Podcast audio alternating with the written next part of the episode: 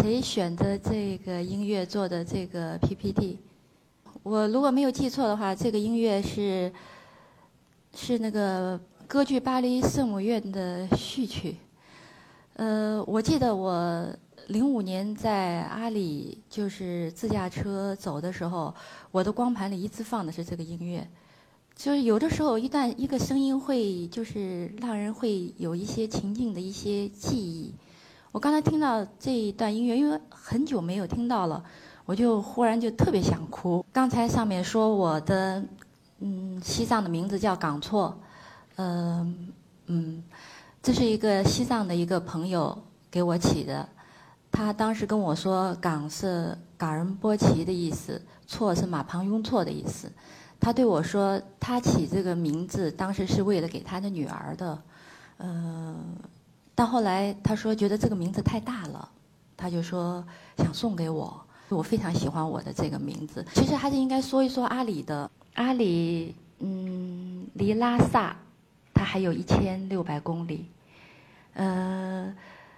它有三十四万平方公里，呃。这么说吧，就它的面积相当于十个台湾省这么大，有九万的农牧民生活在呃一百三十四个行政村呃这样的一个土地上，大概就是说，包括藏北无人区，它四平方公里上才有一个人。我们就是坐在这样的地方的。零三年，嗯，非典，我记得当时我就在家里头看电视。呃，每天看那个呃，就是王石他们登登珠峰的那个直播，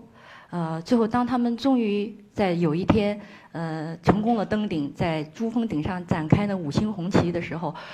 我我个人可能我很爱哭，然后我当时就哭的稀里哗啦的，然后第二天我就跟我的另外一个朋友叫任伟杰的，我们两个人一起就开着。新买的一辆路虎车，呃，就说去西藏，我们就走了。然后那个时候也没有 GPS，我们也没有做很多的很充分的准备，就拿着一张地图就上路了。记得那一次我们走了五十多天，从青藏线进去的，从新藏线出来的，呃，走了可能两万公里，嗯，我。我总在出发的时候，我在想，我得有点目的，我就给我自己印了个名片，小小的，上面写的叫“西藏教育原生态考察员”。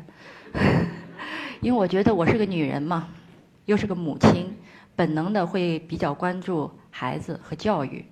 一路看了很多的学校，那些日子我们两个人经常会开一天开十九个小时的汽车，然后轮流的开，就睡三个小时，很疯狂，然后。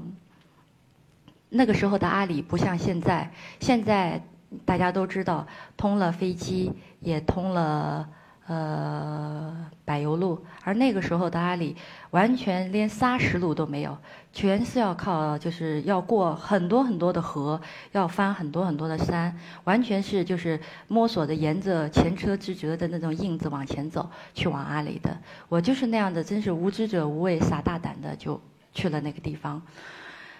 呃，记得是有一天的中午，嗯，有一天的中午，我们开着车，然后就远远的看到有一个村庄，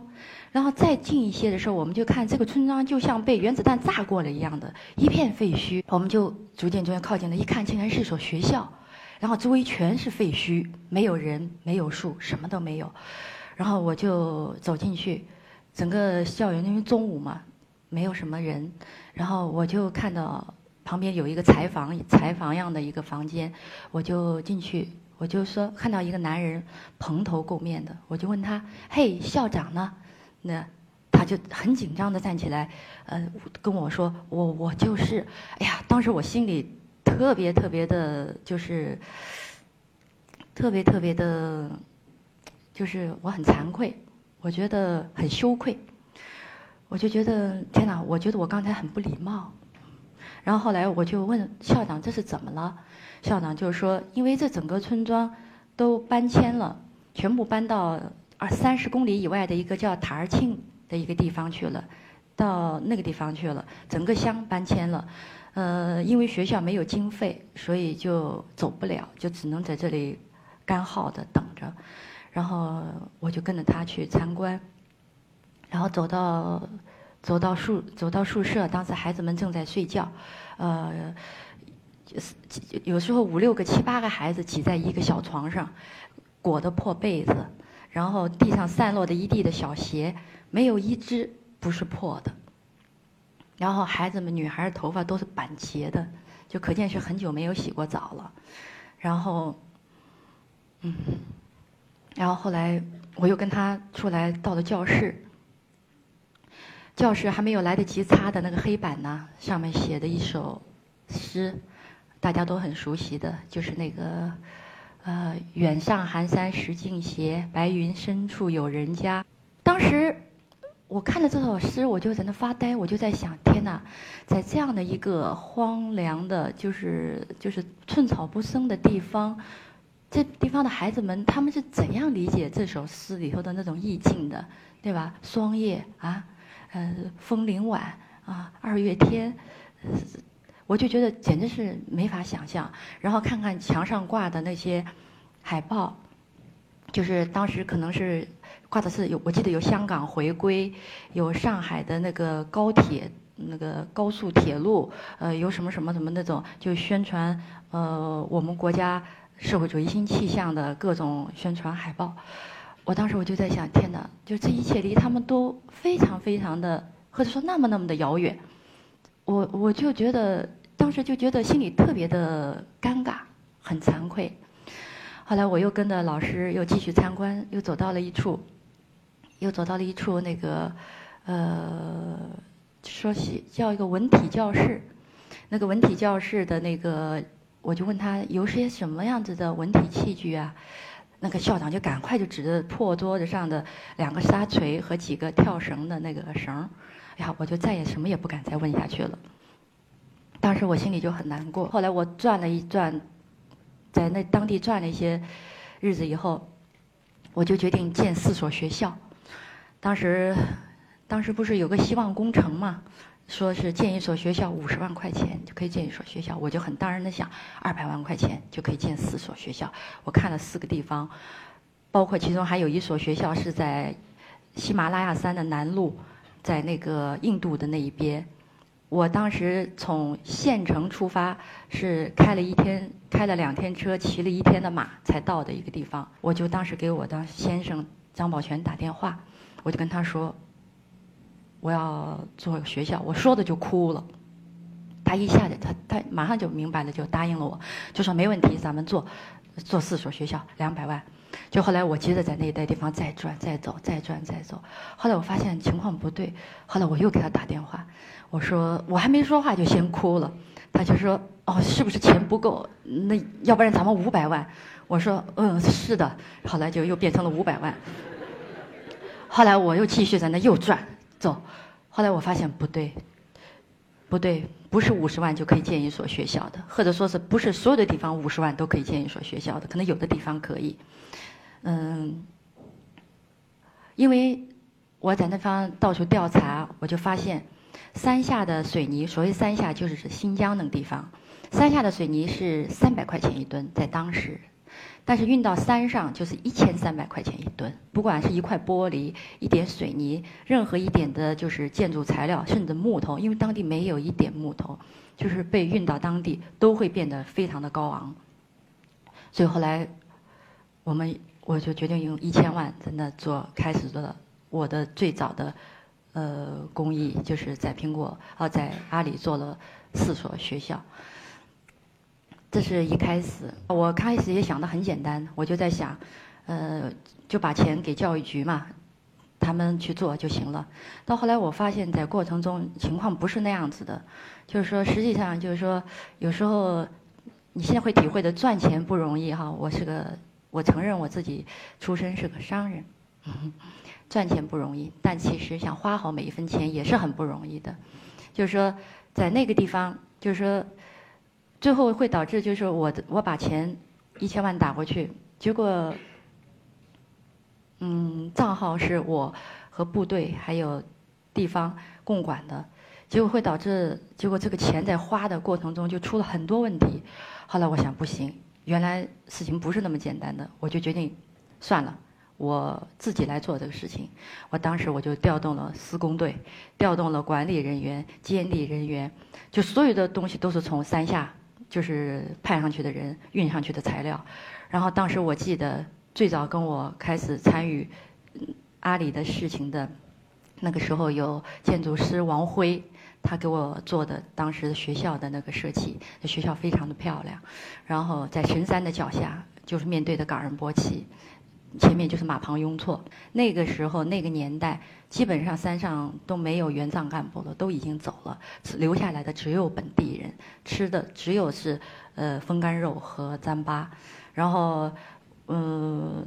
大家交流上也有些困难，为了说清楚我们要做什么，呃，王辉也不惜就是边吸着氧气边跟人干的那个青稞酒，所以我当时挺感动的，我也挺感谢王辉他们的，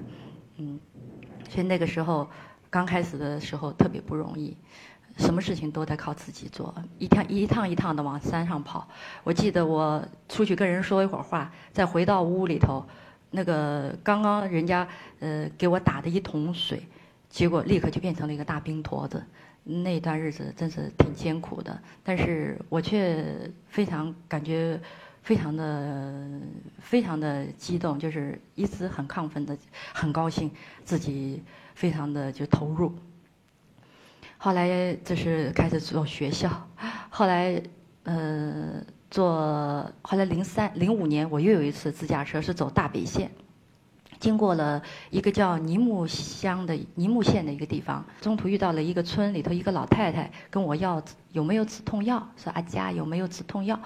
后来我当时我就从我的我我每次进藏都会有个习惯，我在我的车的后备箱里会放一个很大的药箱，然后呢那个里头装了我可能认为用得着的各种的当地可能用得着的药，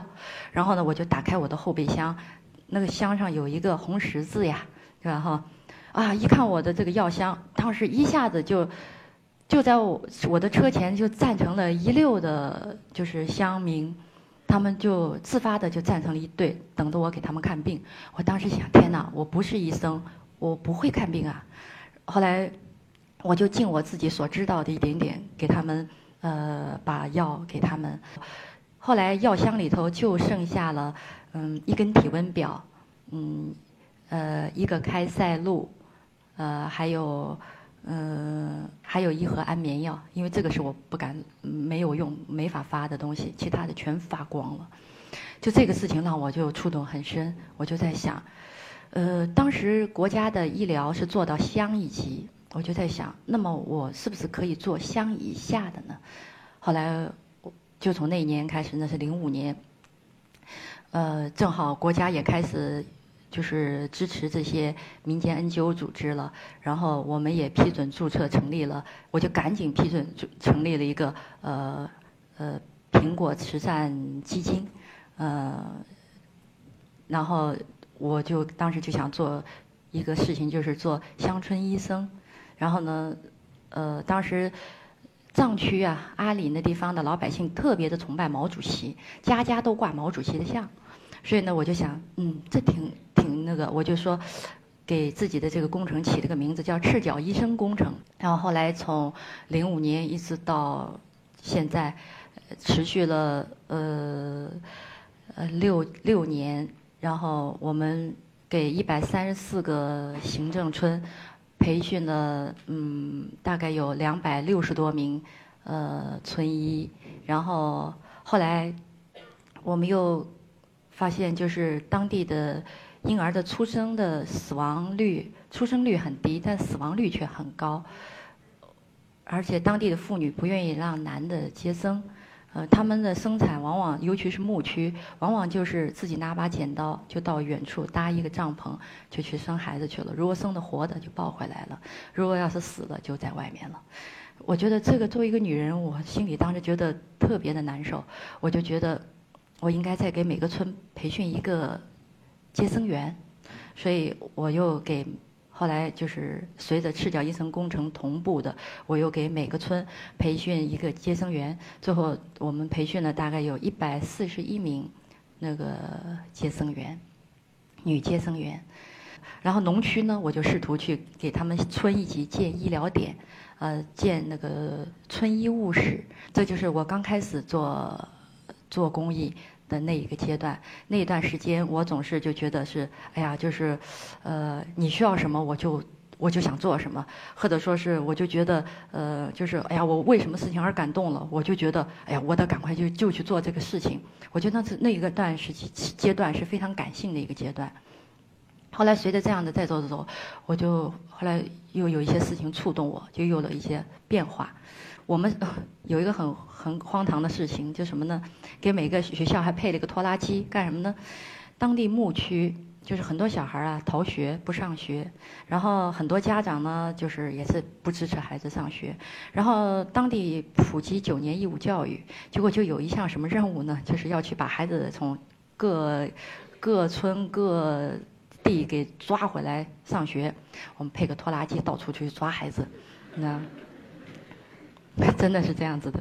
抓孩子回来上学。然后后来我就有天我就在想，到底要做些什么样的事情才是他们所要的呢？对吧？不是说这公益真的不是就是说，我想做什么就逼着你接受什么，我有钱我施舍你。其实我觉得这不是，这绝对不是。千万就是说，我觉得城里的人不能这样想问题。后来我就记得当时有个事情深深的刺刺痛的我，怎么呢？就有一个有一个妈妈，我就问她，我说你为什么不想让你的孩子上学呢？我跟她讲了读书一系列的好处啊，讲讲讲讲讲到最后，她看着我，忽然问了我一句：我的孩子在你这儿读完书以后，将来能当县长吗？我我听了以后我就说，哦，这我不能保证啊。他说：“那就是了，县长当不了，将来羊都不会放了，怎么办？”呀，当时这事情我心里就轰的一下，我就觉得非常的难受。我就忽然知道，就是说，做公益真的不是一厢情愿的，你知道吗？所以后来，嗯，我就在想，是的，我们应该关乎他们的需要，他们的他们生在这块土地上，长在这个土地上，世世代代、祖祖辈辈。就是怎么样子能够让他们过上更好的生活，怎么样是他们所要的？我就在想，就是说，也许要关注他们的未来，孩子们的未来，所以我就想到了职业教育。所以我从零六年又开始尝试着和那个西藏登山学校的尼玛校长，可能在座的很多人也认识，就是尝试着在定日做高山职业向导培训，啊，然后后来呢，结果在一次。一次偶然的机会中，又听呃嗯乡里头的领导讲说，一个藏医学校呃面临的困境。这个藏医学校呃，它其实是一个叫丹增旺扎的一个药师呃大医师，其实也是个活佛本教的，呃，他创立的，九十年代创立的。他就是这个学校就集教学、医药研究和诊疗就是为一体，就是免费的为周边老百姓看病，所以在当地具有很高的威望。但是这个这个活佛在嗯在零七年的时候他过世了，他结果这个学校就面临的无以为继。其实他真的是一个很了不起的一位老人，他。百岁年龄，然后还经常带着学生们上山采药，给学生们就是呃传医授道，真的很让人敬佩的一位尊者。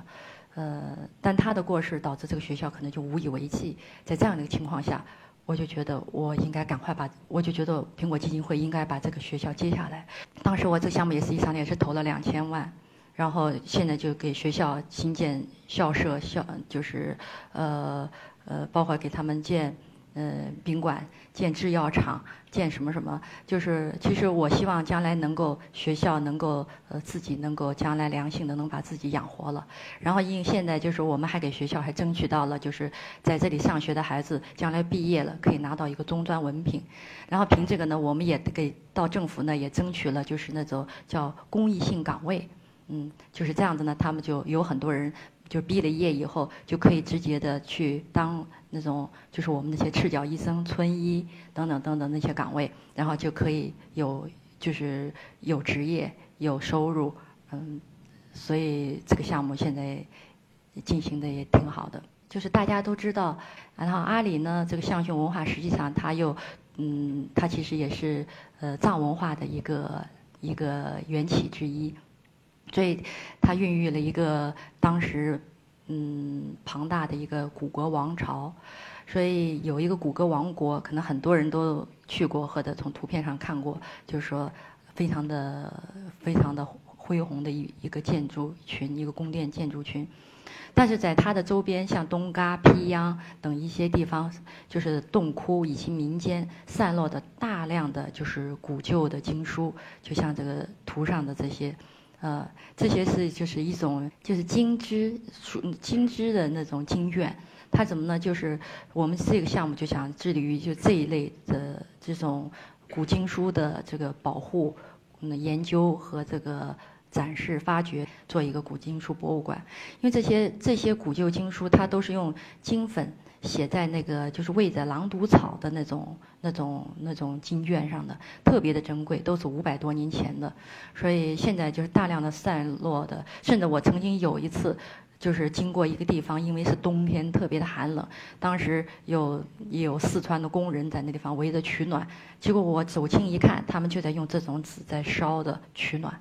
我当时就觉得这个事情必须赶快做，